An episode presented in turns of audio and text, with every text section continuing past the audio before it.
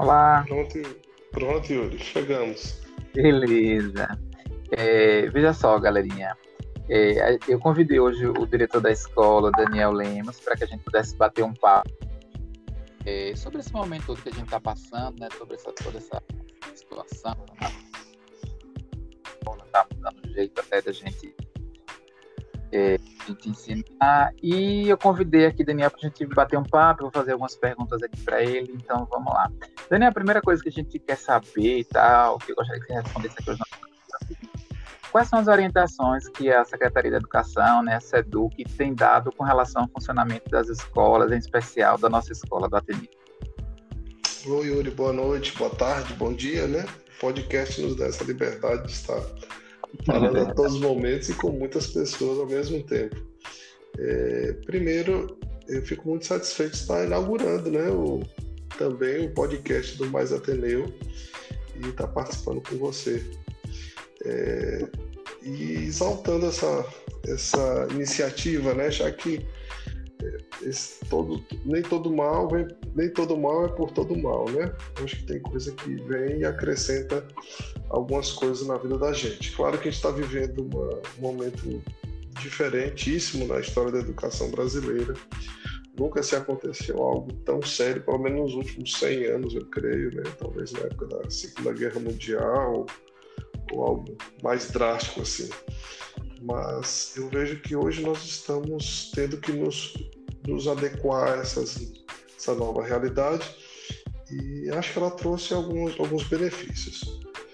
A Secretaria de Estado da Educação, né, também, claro, o, mundo todo foi pego de surpresa, todos os sistemas educacionais do mundo estão correndo atrás, né, não, apesar de muito se falar de a sala de aula invertida, é, as, as, todas as tecnologias, né, as novas TICs ligadas à educação, mas nós nunca tivemos a obrigação de utilizá-las. Né? Nós estávamos sempre como um plus né, que nós poderíamos dar à nossa sala de aula e nunca se pensou realmente de um sistema que fosse realmente dependente disso, pelo menos dentro da educação básica.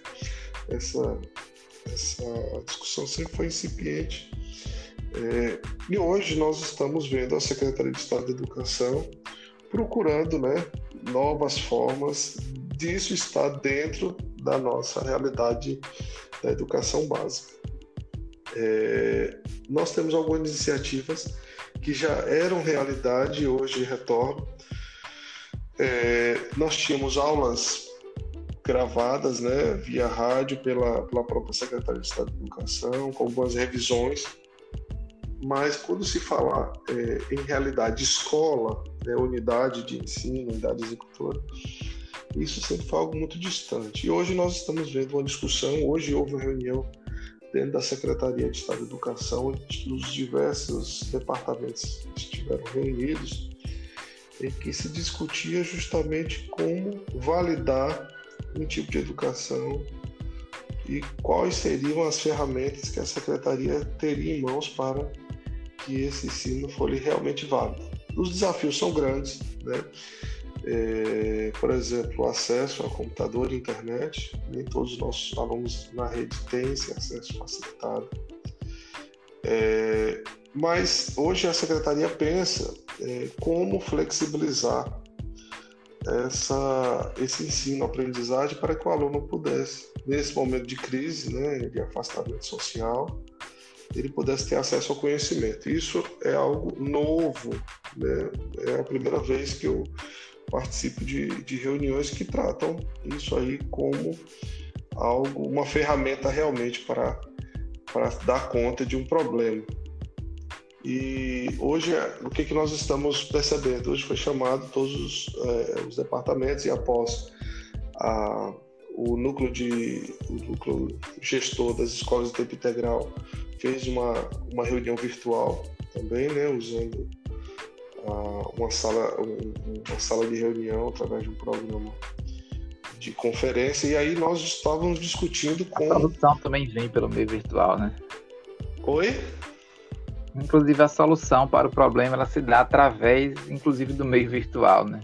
Exatamente. Eu acho que o, o é, abriu-se. Nós tivemos que ter um, um, parto um pouco mais drástico do que nós queríamos, né? Então, quem não estava preparado para ter reuniões virtuais, quem nunca tinha tido a oportunidade, teve que se adaptar assim um parto meio a fósseis, né? Então, teve que se dar o primeiro um, alguns passos, mesmo que não tão um pouco errantes, né? Porque ninguém estava preparado para essa questão de home office e tudo isso que envolve esse momento de afastamento social.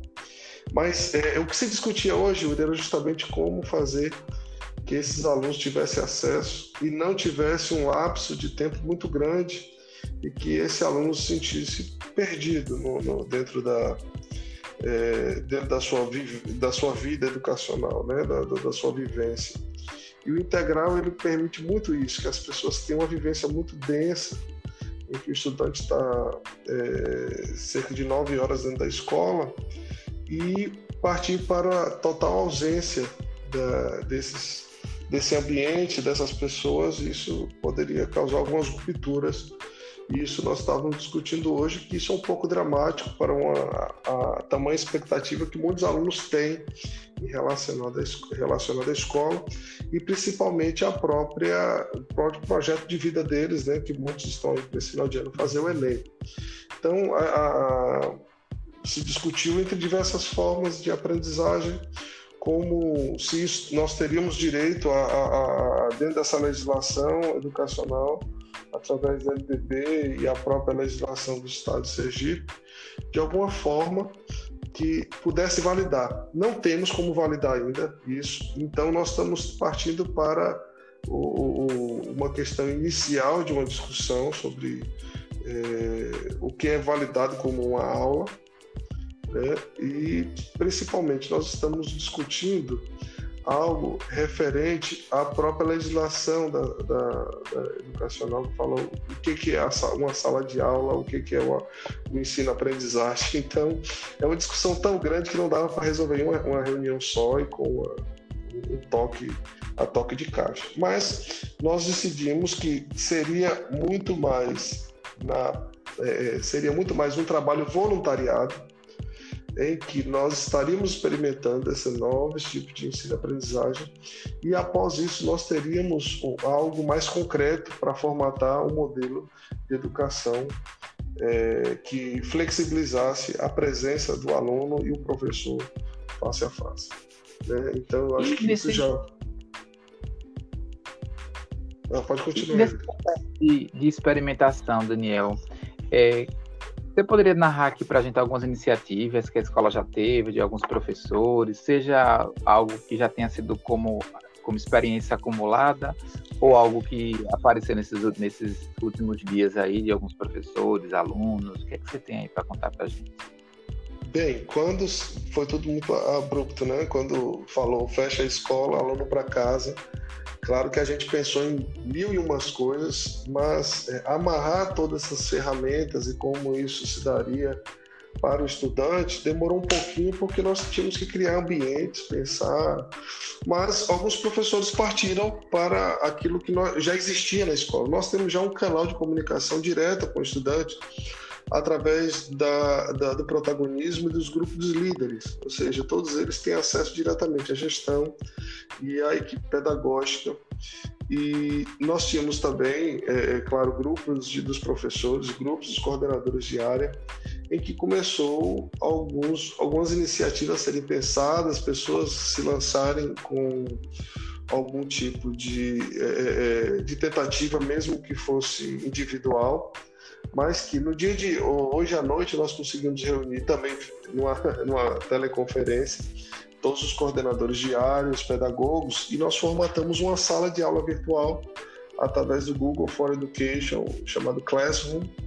E o Classroom vai, vai ser tanto um.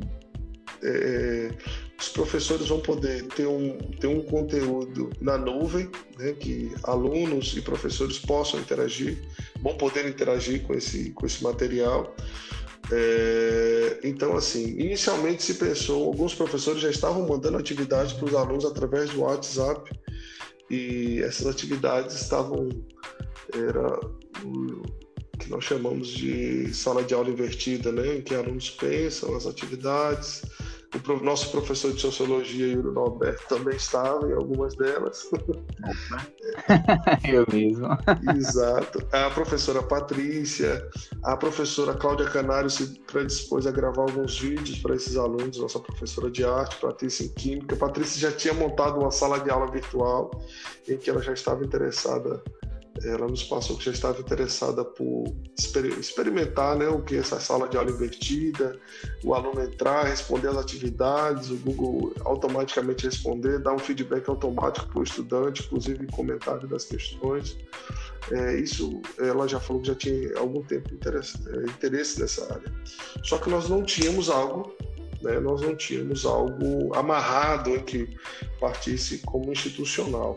Hoje nós temos já uma iniciativa, claro, nós estamos trabalhando em regime é, de voluntariado, é, não, exige, não existe ainda a exigência de estar com o professor e o aluno, mas é uma tentativa de reaproximação, mesmo que seja virtual, da, do ensino-aprendizagem, mas que é um pouco do que nós pensamos que o aluno não deveria estar tão distante assim de nós e que ao retornar não sentisse tanto né, essa, essa quebra de, de essa quebra é, posso dizer desse formato educacional de ensino integral né? Então hoje nós pensamos tanto na sala de aula da virtual o Classroom é, pensamos na tutoria, como nós faríamos uma tutoria por sala, individual, mas que nós começaríamos a contactar os alunos para que alguém tivesse esse contato. Isso faz parte da, do modelo escola integral.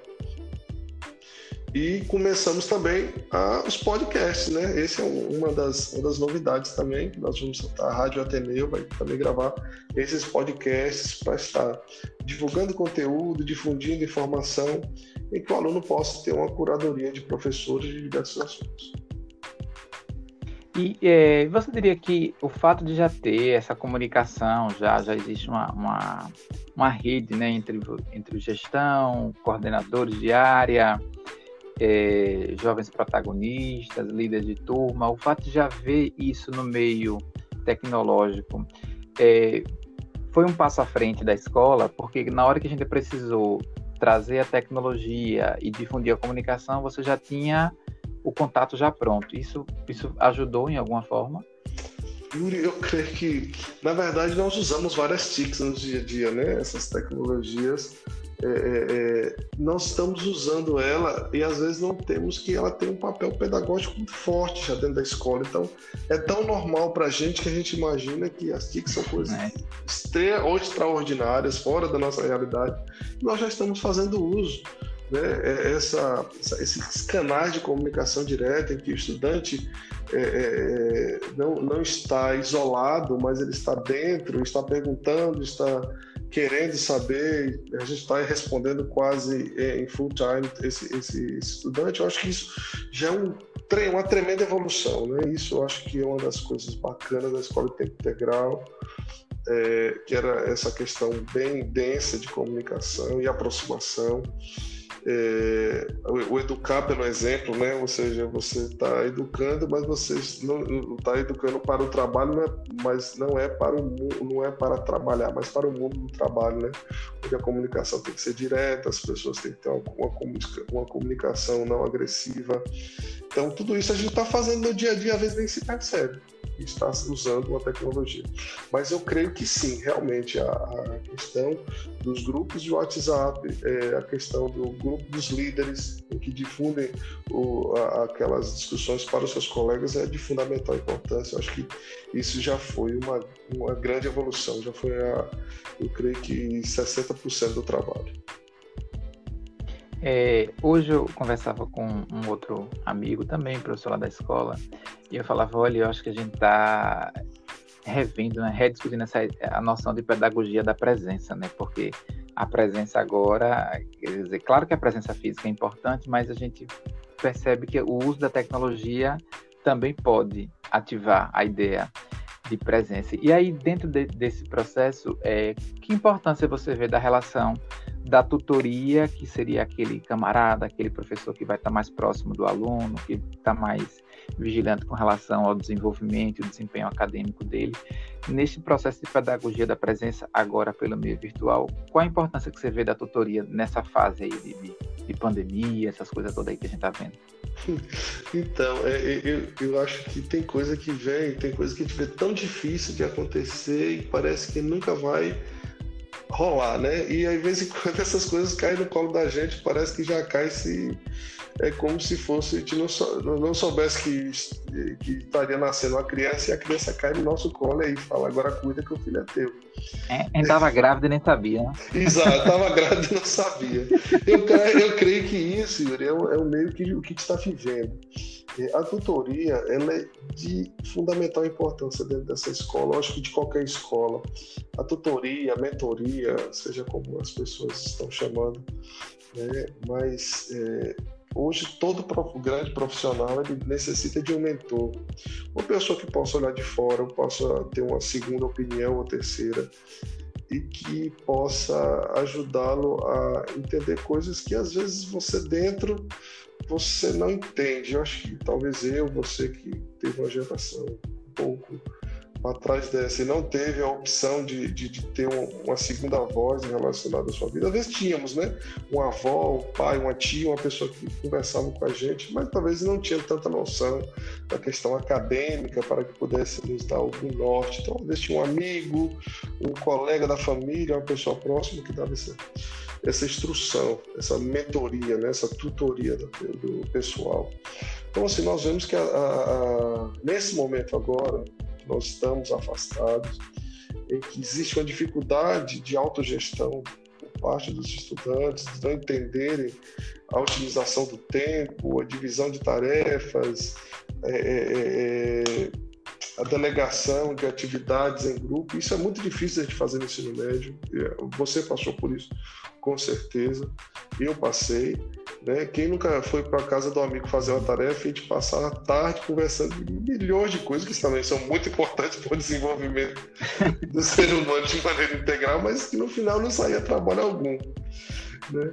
Então eu creio que isso, eu acho que nós temos que agora é, pegar esses meninos e dar uma colocar eles de volta no stream, né? Botar eles de volta no, no fluxo e mostrar para eles assim que é, a escola é um caminho de atingir o conhecimento, sim, talvez um dos principais para muitos, mas o conhecimento ele é fluido, está em toda parte, né? Então eles precisam, na verdade, nós precisamos fazer algumas curadorias, que é o que a gente está tentando fazer com, com o Classroom, com esse Google Drive, de ter alguns materiais para guiá-los.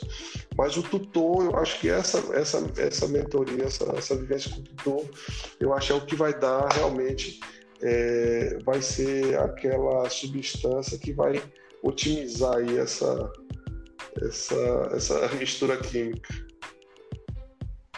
E para a gente finalizar, Daniel, é, qual, qual dica, o que é que você sugere assim para os alunos que estão hoje em especial no terceiro ano, né, que já estão saindo aí da escola, para que eles não se percam também, porque a internet oferece uma série de conteúdos, né? Tá todo mundo sendo bombardeado o tempo todo assim e tá todo mundo muito em dúvida e tal. O que, é que você tem para falar para os alunos, em especial do terceiro ano, com relação a, ao Enem aí, que se aproxima para eles?